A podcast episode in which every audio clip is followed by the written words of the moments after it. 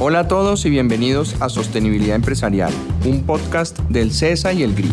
Mi nombre es Henry Bradford, soy el rector del CESA y en este espacio queremos demostrar que la sostenibilidad es estratégica, no recitando teorías, sino contándoles historias de empresas reales de América Latina. En este espacio, gerentes, directores de sostenibilidad y expertos en el tema nos cuentan su experiencia y nos ayudan a entender por qué ser sostenibles está relacionado con ser competitivos. Bienvenidos. Hola a todos, mi nombre es Juan Pablo y en este episodio vamos a desarrollar la historia de sostenibilidad de una empresa en la que todos pensamos cuando hablamos de cerámica. Porque es muy probable que todos hayamos visto ese logo blanco con azul en sanitarios, platos, pocillos y baldosas. Es muy posible que cuando hablemos de esas cosas pensemos en Corona. Y para eso vamos a conversar con Paula. Yo soy Paula Cuellar, soy la directora de sostenibilidad de Corona. Y vamos a conversar con Nicolás. Nicolás Contreras, director de Asuntos Externos y Ambientales de Corona. Y bueno, para comenzar por el principio y para darles un poco de contexto, pues primero un poquito de historia. Hay que iniciar con que Corona es una empresa cerrada, de familia, que ha, digamos, pertenecido históricamente a una, misma familia, van en su quinta generación. Es, es una empresa, digamos, cuya vocación principal ha sido el mercado colombiano. Corona es una empresa de 138 años, colombiana. Corona nace en 1881 en Caldas, Antioquia. Nace de un ejercicio eh, en que la familia Chavarría eh, identifica una planta de producción de, locería, eh, la adquiere. La locería, digamos, es una vajilla prácticamente hecha de arcilla, cocida en unos hornos, y eso, digamos, históricamente se ha mantenido a lo largo de la historia.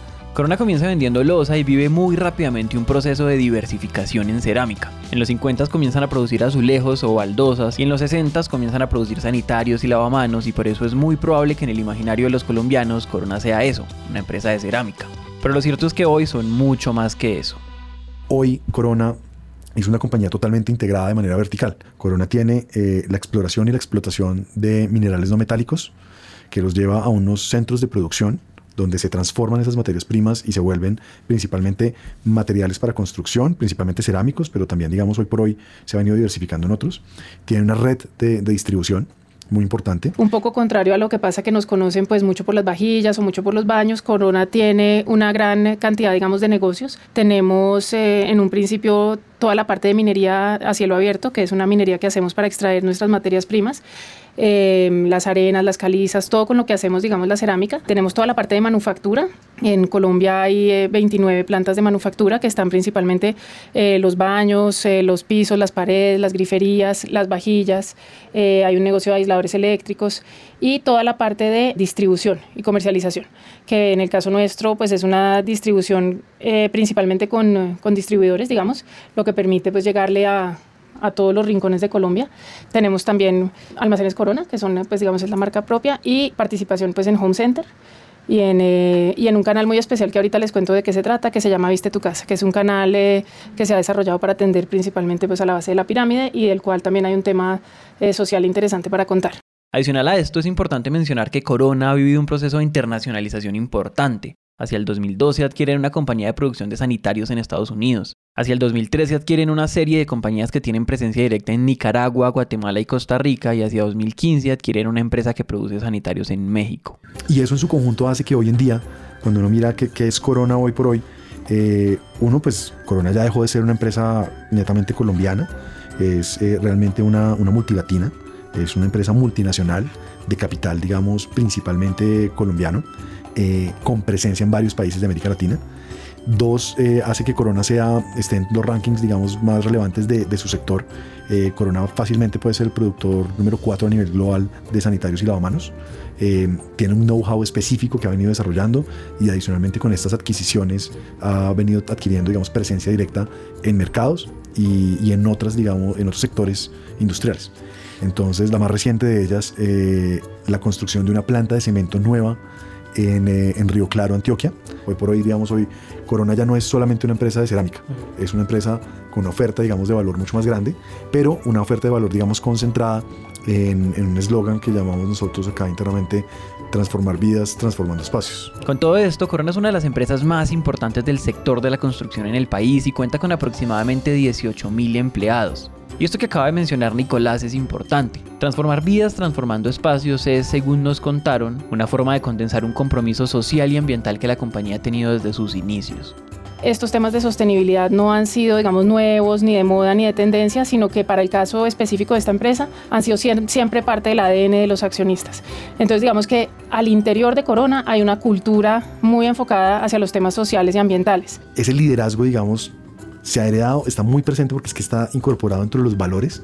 Entonces, no ha sido una eh, tendencia, no ha sido simplemente un proyecto, no ha sido eh, simplemente el liderazgo de una persona, sino que ha trascendido y es un tema, digamos, ya más organizacional, que está imbuido un poco en la cultura, en la cultura organizacional de Corona se ha fortalecido, digamos, el tema, se ha estructurado mucho pues con indicadores, eh, eh, tenemos, pues hacemos parte de una de las promesas estratégicas, el tema de sostenibilidad social y ambiental, pero digamos que lo más importante es que sí ha sido una empresa que desde siempre ha, ha creído en los temas, digamos, de, sostenibilidad y los ha implementado y los ha vivido.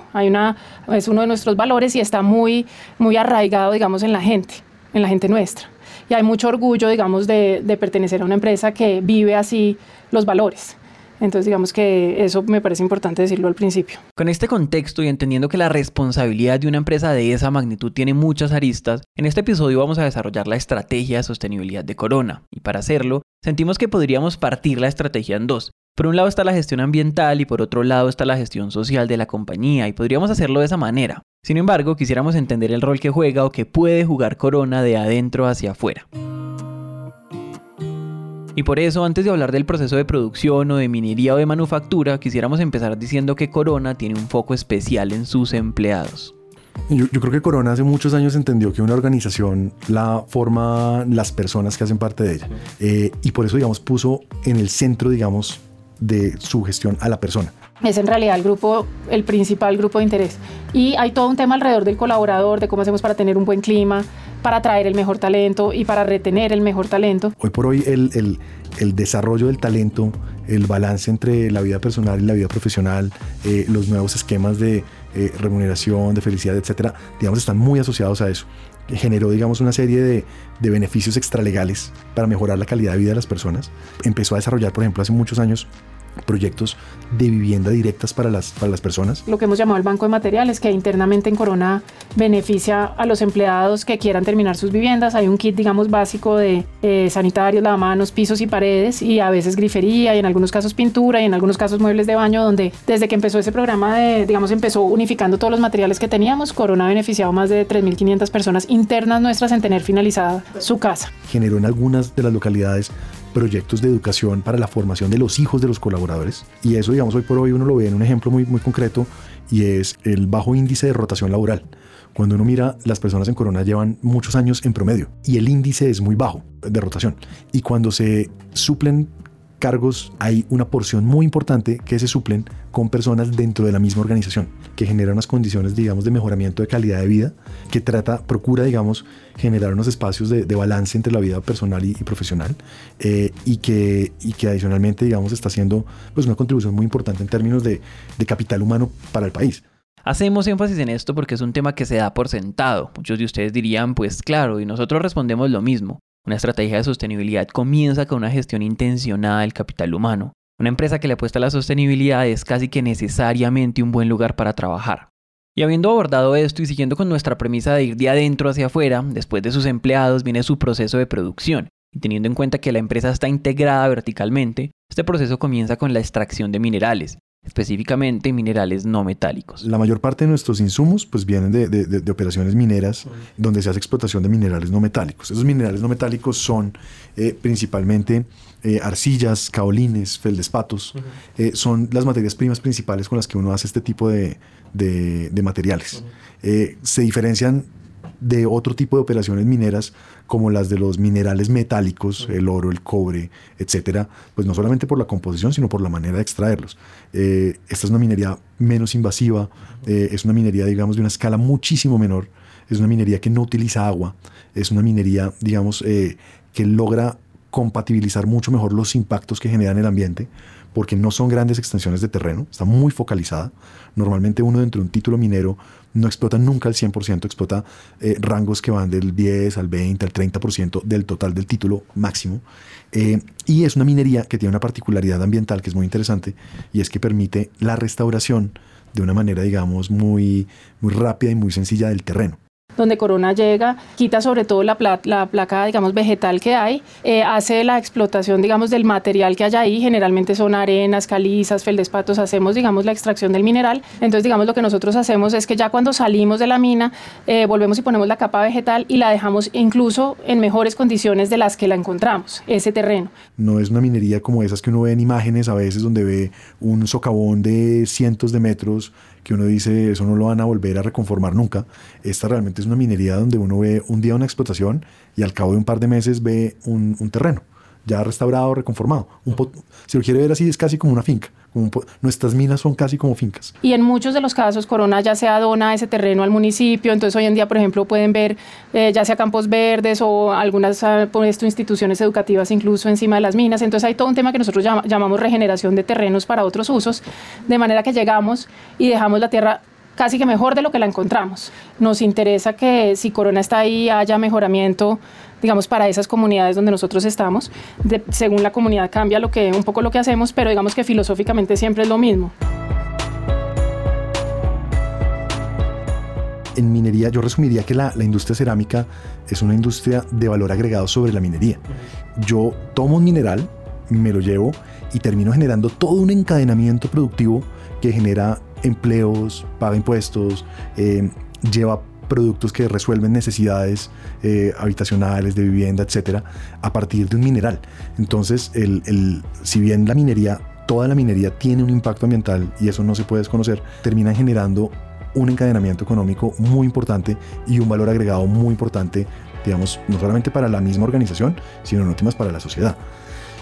Hay, y hay muchos datos en, Colombia alrededor de eso. Eh, el mayor número de títulos en Colombia son de títulos mineros, por ejemplo, son de materiales de construcción y de minerales no metálicos.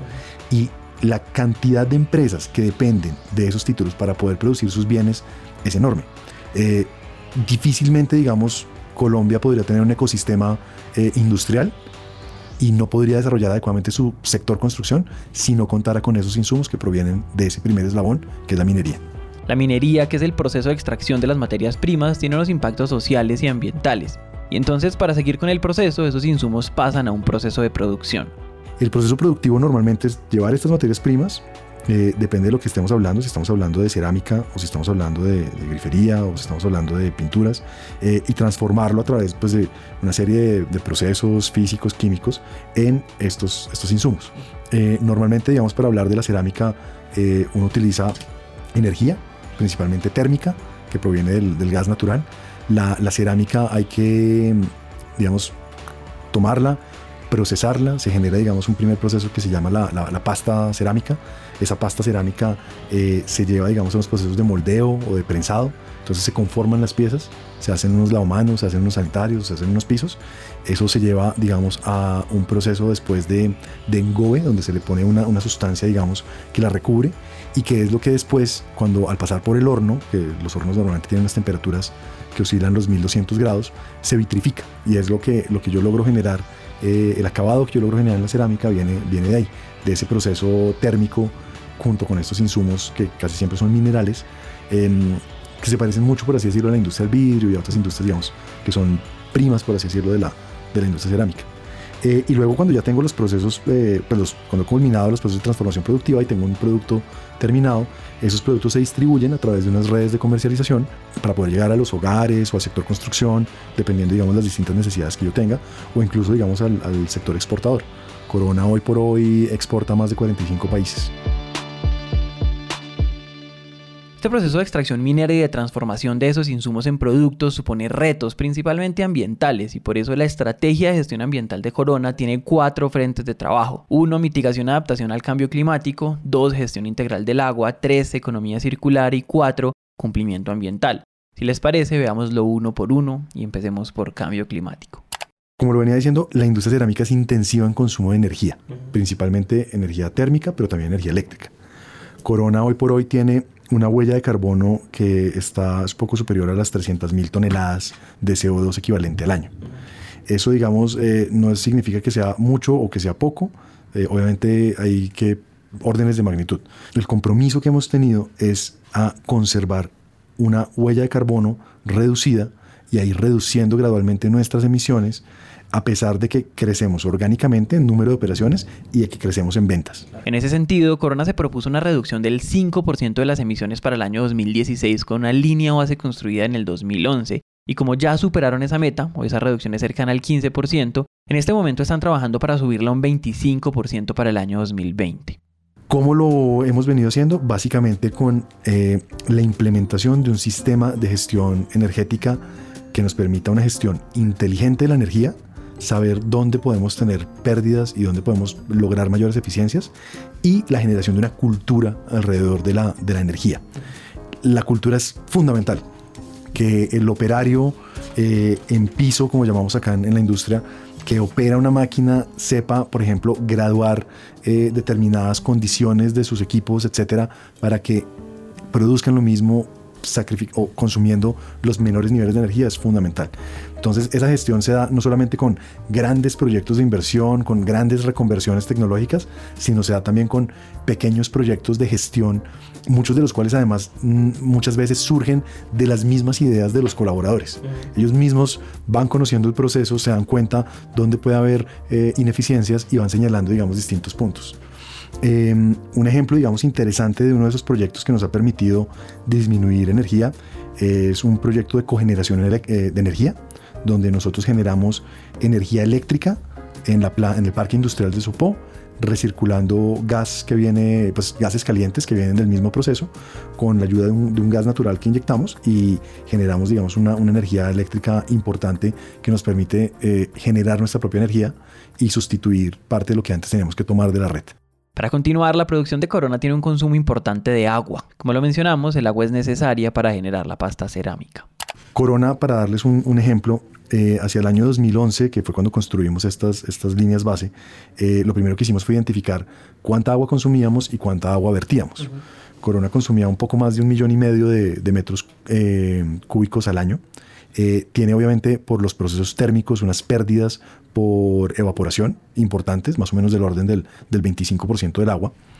Eh, pero el agua restante era agua que pues, pasaba a través de unos sistemas de tratamiento de aguas y terminaba, digamos, eh, a través de un proceso de vertimiento, mm, regresando, digamos, a, ríos o quebradas eh, de, dentro, digamos, de las áreas geográficas donde tenemos las operaciones. Lo que hemos logrado, digamos, desde el año 2011 al año 2020 es básicamente una reducción cercana al 80% en nuestra huella hídrica gris, que es, digamos, la carga contaminante que yo aporto a cuerpos de agua. Eh, es decir, yo hoy en día estoy aportando unas cantidades mínimas de, de, contaminantes a los cuerpos de agua y a las cuencas hidrográficas donde tengo operaciones. Para contarles cómo lo han logrado, introducimos el tercer frente de acción de la estrategia ambiental de Corona y es la economía circular.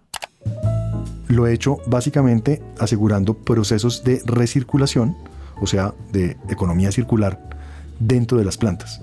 Lo que estamos haciendo es que adecuamos nuestros sistemas de tratamiento de aguas para que tanto las aguas residuales domésticas como las aguas residuales industriales pudieran pasar por esos sistemas de tratamiento y volver a ser utilizadas o inyectadas dentro de los mismos procesos. Eso tiene un efecto, digamos, práctico en términos de dos cosas. Uno, yo tengo una necesidad de agua nueva inferior y en la medida en que yo, a través del tratamiento, recirculo el agua, elimino el vertimiento. En la parte de agua, Corona es recircula el 79% del agua que utiliza. Eso en términos de, de, cantidad de agua es más de un millón de metros cúbicos que no tomamos de ninguna fuente, sino que reutilizamos y que tenemos ciclos cerrados de agua en las plantas, entonces cero vertimientos y volvemos y utilizamos en nuestros procesos. Eso es más de 700 piscinas olímpicas en cantidad de agua. Entonces digamos que hay un esfuerzo grande por hacer esa, esa recirculación. La meta que tenemos también para el año 2025 en nuestro plan de, sostenibilidad o nuestra estrategia de sostenibilidad ambiental es eh, ser cero huella gris en manufactura, en procesos de manufactura. Eh, y adicionalmente tener en marcha una eh, apuesta, digamos, un, proyecto de acción colectiva por cada cuenca hidrográfica donde estemos. ¿Qué es un proyecto de acción colectiva? Una iniciativa, digamos, de acción colectiva es básicamente un, trabajo que hacemos normalmente articulados con comunidad, autoridades, con otros actores sobre la cuenca. Eso parte del reconocimiento de que uno hace parte de un territorio, de que la operación que uno tiene impacta o, tiene algunos efectos sobre la cuenca, la cuenca hidrográfica, y eh, empezamos a pensar en cómo podemos contribuir, no solamente desde mi operación de puertas para dentro de la operación, sino también de puertas hacia afuera. Eh, en donde tenemos casi 75 hectáreas eh, de conservación de flora y fauna. Tenemos un, eh, un programa que maneja las cuencas donde sembramos, pues hacemos siembras de árboles y eso lo tenemos atado pues a los programas que tenemos con esas comunidades, digamos. Esto que acabamos de escuchar tiene dos características muy importantes y es que primero los proyectos de acción colectiva parten de un entendimiento del agua como un recurso clave más allá del proceso productivo y segundo la aparición de un término que toma mucha relevancia en todos los procesos de manufactura y es la economía circular. La economía circular muy a grandes rasgos habla de sistemas económicos donde se eliminan desperdicios y donde se le da un uso continuo a los recursos. El agua, por supuesto, es un primer ejemplo, pero solamente es uno de ellos. Un ejemplo muy concreto de, esa economía circular es que antes en el proceso de producción cerámica, eh, nosotros, digamos, por temas de calidad y otro tipo de temas, generábamos unos residuos que llamamos roturas. Roturas crudas y roturas cocidas. Las roturas crudas son las que no han pasado por el horno, es decir, es todavía la pasta eh, ya conformada, pero no, no vitrificada, no, no, no, no con el proceso de cocción. Y la pasta cocida, pues es, eh, o la rotura cocida, es eh, la cerámica, digamos, que tiene la, baldosa, el lavamanos, el sanitario, que tiene algún defecto de calidad y que teníamos que sacar de la línea. Normalmente lo rompemos y, digamos, anteriormente se llevaban a sitios de disposición esa rotura, una parte era aprovechada en el mismo proceso productivo, pero otra parte muy importante se llevaba a sitios de disposición eh, tipo escombrera. Eso obviamente es un impacto ambiental muy importante. Eh, por más que uno tenga, digamos, un, manejo adecuado de esas escombreras y lo haga en el marco de un plan de manejo ambiental, etcétera. Hoy por hoy lo que, lo que hemos venido haciendo como pensando en términos de economía circular y de cómo podemos cerrar el ciclo de esos residuos y ser más eficientes en el uso de materias primas, empezamos a explorar distintas alternativas y nos encontramos con una opción muy interesante que desarrollamos en conjunto con una empresa del sector cementero que se llama Molsabana, donde eh, logramos reincorporar nuestra rotura cocida como parte del proceso productivo de cemento en seco. Eso tiene varios beneficios. Por un lado, nosotros logramos asegurar el, ya no, el hecho de ya no llevar ese, esa rotura como un residuo, sino utilizarla como un insumo o como un subproducto de otra industria. Eh, entonces yo empiezo, digamos, a, no tener pasivos ambientales. Dos, eh, le permite a la industria del cemento sustituir materias primas, principalmente clinker. El clinker es una de las actividades, o hacer clinker es una de las actividades industriales que más CO2 genera.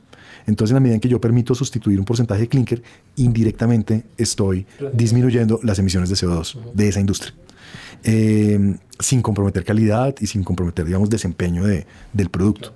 Entonces, la verdad es que eh, logramos cerrar el ciclo completo de esa industria y logramos más allá, más allá de, de, enviar la rotura que generamos con el proceso, nos devolvimos, fuimos a las escombreras que teníamos eh, y las valorizamos, las aprovechamos y hoy por hoy cerramos el año pasado eh, habiendo gestionado 170 mil toneladas de rotura cerámica en conjunto con esta empresa del sector cementero.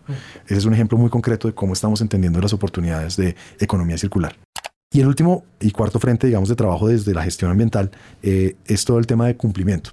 Nosotros obviamente somos una operación industrial que tiene unos requisitos eh, legales para operar muy exigentes, pero que adicionalmente, digamos, tiene eh, unos requisitos voluntarios que nos hemos impuesto desde nuestros sistemas de gestión que van más allá de la ley. ¿Por qué? Porque tenemos, digamos, año a año unos compromisos de ser más eficientes en el consumo de energía, en el consumo de agua y en la generación de residuos. Entonces, eh, mi sistema de gestión ambiental no solamente aborda los impactos y los riesgos que puedo generar desde el proceso, con miras a garantizar el cumplimiento ambiental, sino excederlo. Es decir, hoy por hoy tenemos un, sistema muy robusto donde hemos logrado generar además cultura eh, en nuestros mismos colaboradores alrededor de la gestión ambiental. Es importante finalmente hacer énfasis en que todas estas estrategias ambientales tienen sentido por la contribución al medio ambiente, pero también porque implican retornos financieros para la compañía, porque es posible armar un caso de negocio a partir de estas prácticas. Y la mejor forma de demostrarlo es con un ejemplo, para lo cual de nuevo hablemos del proyecto de la rotura. Cuando yo tengo que disponer el residuo como rotura, tengo que pagar ese costo de disposición, que normalmente es eh, fletes logísticos, eh, y costos, digamos, de, compactación, operación, entonces son costos de personal, de maquinaria amarilla, etc. O sea, tengo que incurrir en esos costos para poder, digamos, disponer ese residuo en un lugar. Cuando yo logro cerrar el ciclo, uno, me evito esos costos. Entonces ahí tengo ya un ahorro para la operación, que es un ahorro considerable. Dos, eh, en la medida en que yo logro valorizarlo y decir, oiga, esto que antes era un residuo, hoy por hoy es un insumo, eh, y es un insumo que a usted le va a permitir sustituir una materia prima que de por sí es costosa, eh, yo le puedo asignar un valor. Lo que nos terminó nosotros pasando con cada tonelada de rotura es que le asignamos un valor y eso al final permitió tener unos ingresos no operacionales relativamente importantes, cercanos a los 400 millones de pesos. Eh, para la gestión de esas 170 eh, mil toneladas que yo les hablaba. Esos 400 millones de pesos, pues, entonces, por un lado, me genera un ahorro en términos de que ya no tengo que disponer y pagar para disponer. Dos, genera un ingreso no operacional porque vendo el residuo, lo valoricé. Y tres, logro generar un valor mucho mayor de ahí no económico, porque resulta que esa plata que nosotros logramos con la gestión de los residuos es la plata que me está financiando el proyecto de eh, restauración participativa del humedal en el Parque Industrial de Sopó con el Parque Jaime Duque. Entonces, no solamente cerré el ciclo ambiental, sino que además generé, por así decirlo, un ciclo económico con esos recursos que va en beneficio de la inversión ambiental que hace la empresa. Entonces logra generar, digamos, un, valor más allá de simplemente eh, monetizar un residuo. Yo logro capturar valor también. Y, eso, y eso es valiosísimo porque, digamos, estas estrategias ambientales funcionan en la medida en que yo logre armar un caso de negocio alrededor de la, de la estrategia ambiental. Cuando yo logro demostrar que no solamente disminuyo el impacto ambiental, sino que adicionalmente eso tiene un impacto en términos de ahorros, en términos de eficiencias, eh, logísticas, de costo, etcétera, eso, digamos, se vende por sí solo. Entonces es muy bueno. Hasta este punto tenemos un trabajo intencionado con los empleados, lo cual atrae y retiene talento, y tenemos una gestión ambiental que me permite disminuir el impacto y tener beneficios financieros. Y entonces podemos comenzar a abrirnos un poco, donde hacia adelante encontramos los clientes y hacia atrás los proveedores. Comencemos con los proveedores de Corona. Entonces, en el caso de proveedores, hemos desarrollado una serie de iniciativas eh, con quien maneja proveedores acá en Corona. Corona tiene más de 3.000 proveedores activos y de todos los tamaños, pequeños, medianos y grandes. Hay unas empresas grandes que nosotros no, pues no tenemos cómo enseñarles nada, pero hay unas medianas y pequeñas en las cuales sí hemos podido generar impactos, empezando un poco desde diagnósticos en cómo están en temas de sostenibilidad. Muchos de esos diagnósticos los hacemos con estudiantes de universidades y ellos lo que cogen es una pyme nuestra, le hacen el diagnóstico en sostenibilidad y hacen un plan de de cierre de brechas y nosotros desde Corona tratamos de acompañar el cierre de brechas. Entonces, si vemos que, por ejemplo, les falta código de ética, los acompañamos a hacer el código de ética. Si vemos que no saben nada de gestión ambiental, les hacemos temas de cómo hacer un sistema de gestión ambiental, tener indicadores. Entonces, digamos que en ese sentido hemos, nos hemos apalancado mucho en lo que existe en el mercado. Los últimos dos años hemos, eh, hemos tenido entre 12 y 14 proveedores por año que hacen su informe de sostenibilidad con el apoyo de SECODES y del GRI, eh, que son temas que parecieran fáciles de lograr, pero para un proveedor es muy difícil hacer un informe de sostenibilidad solo.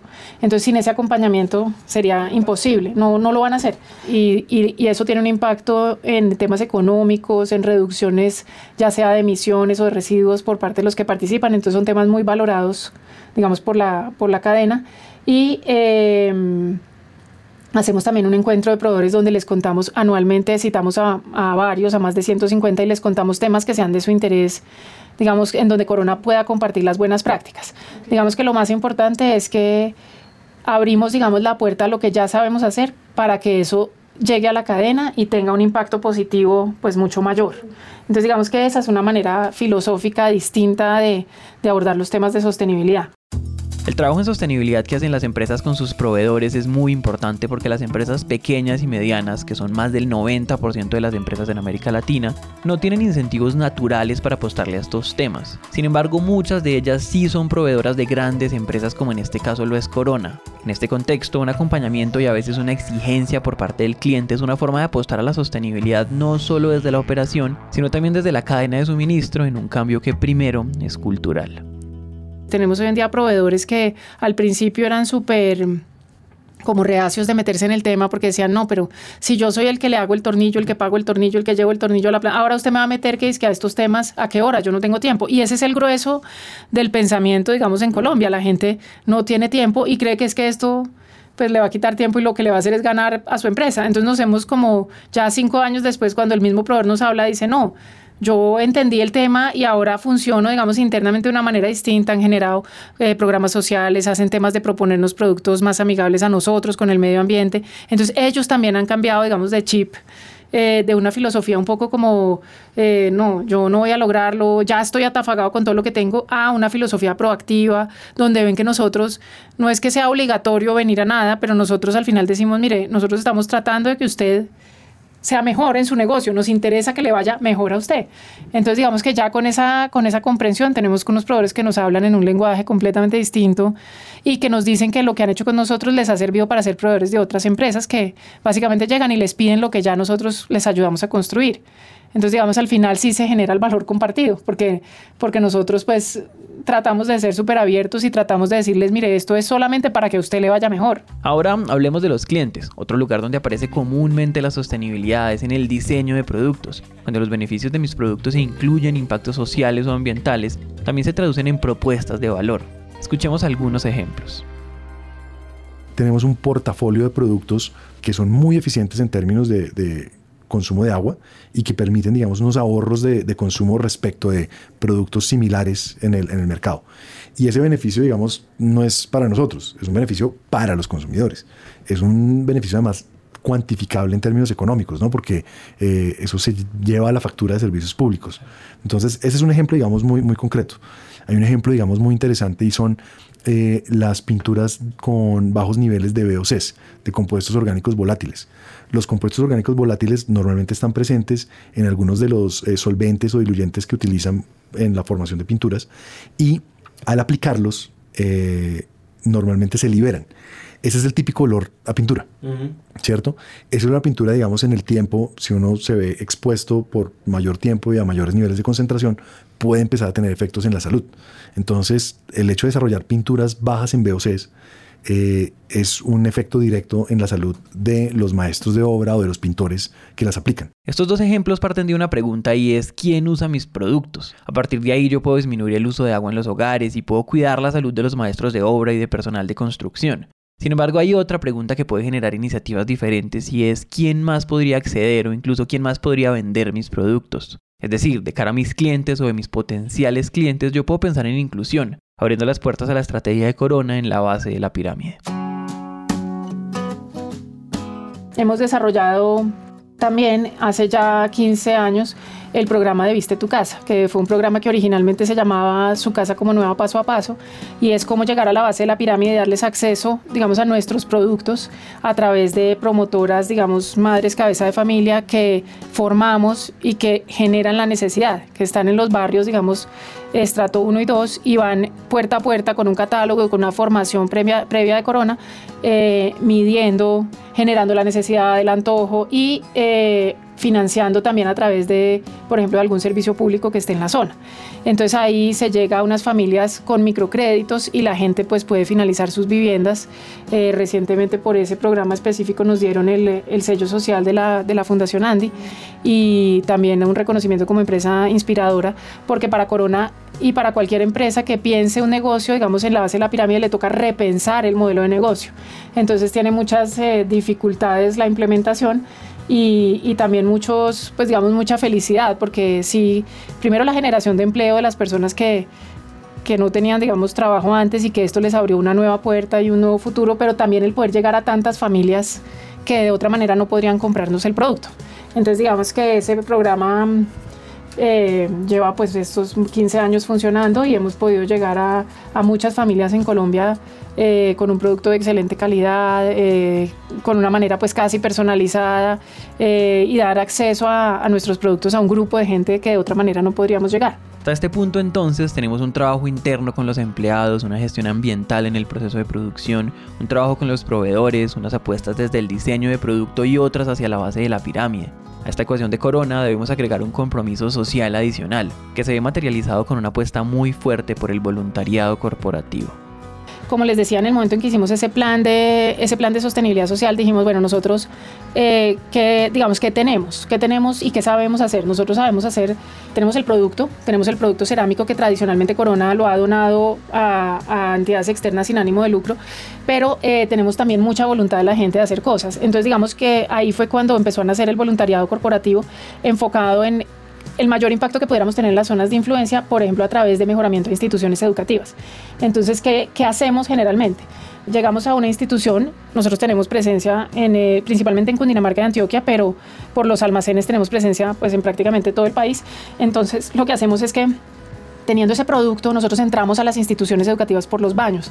Los baños suelen ser, eh, suelen estar en el peor de los, digamos, de los estados. Entonces, lo que nosotros hacemos es que un voluntario, pues, no puede remodelar, pero nosotros damos el producto, invitamos a los gobiernos locales a participar en la, en la actividad, porque generalmente además son instituciones que son muy importantes, digamos, para la zona donde van 3.000 alumnos y es la, son generalmente las más importantes de, de donde llegamos.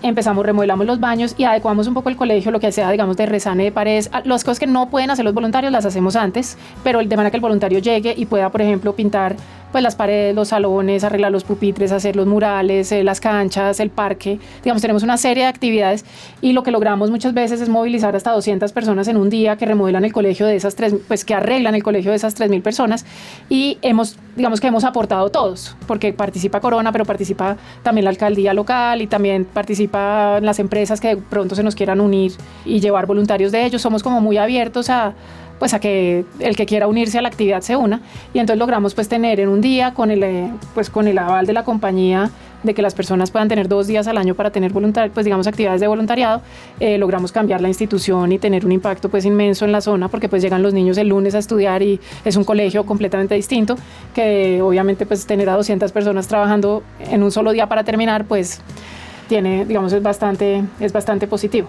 El año pasado beneficiamos a más de 250 mil personas con esos distintos, distintos programas. Y el, eh, un poco para que vean el impacto de lo que hacemos en el voluntariado, en un año, digamos, promedio hacemos más de 100 actividades de voluntariado en prácticamente todo el país. No solo hacemos el mejoramiento de instituciones educativas, sino que también hacemos apoyo a emprendimientos de alto impacto con mentores nuestros apoyando, por ejemplo, emprendedores de Endeavor. Eso es otra manera, digamos, de hacer voluntariado, pero pues ya no es de todo un día ni de un poco trabajo físico, sino es más trabajo y apoyo intelectual que hacemos a ciertos emprendedores que necesitan temas de gobierno corporativo, mercadeo, comunicaciones, sostenibilidad, diferentes temas. Entonces eso lo, pues lo venimos también haciendo hace ya varios años y nos permite que otro grupo de la población también participe en las actividades de, de voluntariado. Es importante mencionar que los programas de voluntariado corporativo tienen primero un impacto social natural en cada jornada donde la empresa está donando el tiempo de sus colaboradores, pero también tienen un impacto muy importante en la cultura, en la gestión interna de los equipos de trabajo. Paula nos explica. El voluntariado, digamos, lleva eh, seis años funcionando y se ha convertido como en, un, eh, en una herramienta para que los equipos nosotros no solo hacemos lo de las instituciones que es masivo, sino también, por ejemplo, construimos casas. Entonces, esas son ya actividades que se hacen entre 20 y 25 personas y eh, hay equipos internamente que nos piden el voluntariado. Entonces nos dicen, mire, en el área de, no sé, tributaria necesito sacar a mi gente porque hemos tenido unos cambios y quiero que nos unamos en una actividad distinta y que y que tengamos como una meta común eh, y como más mucho más humana y entonces eh, van y hacen la actividad y llegan el lunes otro equipo o sea, logramos como desarrollar habilidades distintas en la gente y despertar intereses distintos. Y ya hace parte ya hace parte como de lo que pues de lo que la gente nos pide digamos. Entonces la gente nos lo pide nos dicen eh, resérveme una casa para el equipo comercial eh, yo quiero construir eh, en tal otro lugar eh, no la piden. Antes era un poco como que nosotros ofrecíamos y ahora nos los piden.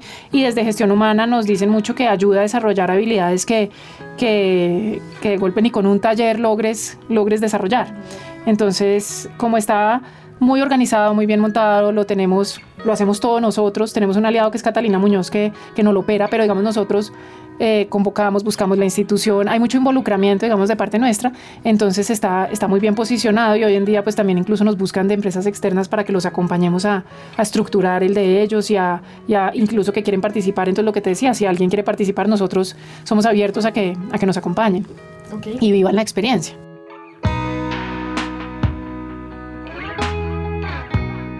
Con la estrategia de voluntariado corporativo cerramos la estrategia de sostenibilidad de Corona, una empresa que no solamente se ha mantenido viva, sino que ha crecido en los últimos 138 años. Desde este podcast creemos que estas no son solamente apuestas para ser una empresa más consciente y más responsable, sino que al mismo tiempo son estas apuestas las que les permiten reafirmar su existencia en los próximos 130 años. Para cerrar, Paula y Nicolás nos dan dos conclusiones que no nos vamos a cansar de repetir, y es que primero la sostenibilidad es transversal y segundo es una oportunidad enorme para generar valor. Los temas de sostenibilidad no son de un área, sino que son transversales a las áreas. Entonces acá, pues sí, desde el área de sostenibilidad manejamos unos proyectos y unos programas, tenemos el relacionamiento con las comunidades, pero eh, las áreas se, se, digamos, se, se, han apropiado también de los temas, cosa que es buenísimo porque entonces eso permea, digamos, a, toda, la, a toda la organización, porque de alguna manera si tengamos los, los proyectos y los programas que, digamos, se manejan desde acá, lo que se ha logrado es que las diferentes áreas comprendan que es un tema que, pues, que es de todos y que es una manera, digamos, de hacer negocios. Yo estoy convencido de que la sostenibilidad y todo lo que uno, digamos, puede enmarcar en ese concepto, tanto de generar valor desde lo social o disminuir impactos y generar valor desde lo ambiental, a la vez que, digamos, eh, generar riqueza, utilidades, inversión, como lo quieran llamar, eh, son fundamentales porque, porque te permiten precisamente generar valor. O sea, la sostenibilidad para mí es sinónimo de generar valor. Si yo quiero realmente generar valor, tengo que considerar las distintas dimensiones. De lo contrario, seguramente podré estar generando utilidades, pero de pronto estoy destruyendo valor desde lo social o desde lo ambiental. Entonces, cuando yo hago ese balance de esas dimensiones, eh, eso lo que me permite es oportunidades de creación de valor.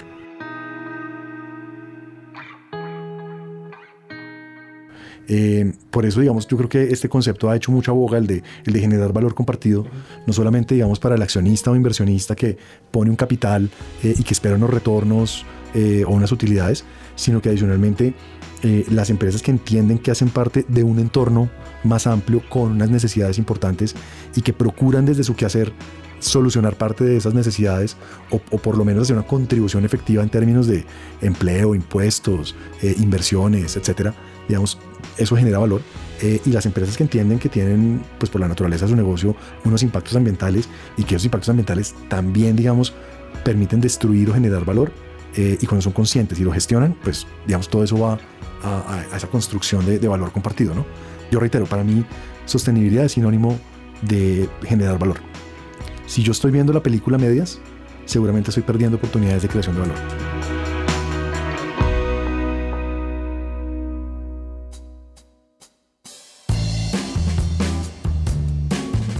Este episodio fue producido por mí y editado por Daniela Figueroa.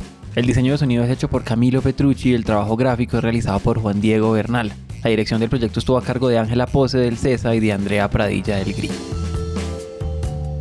Agradecemos a Paula Cuellar, directora corporativa de sostenibilidad en Corona, y a Nicolás Contreras, director de asuntos externos y ambientales, por su tiempo, su disposición y por ayudarnos a construir esta historia. Esto es Sostenibilidad Empresarial, un podcast del CESA y el GRI.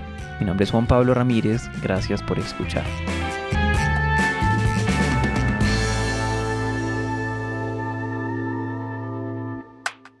Producido por Naranja Media. Naranja Media.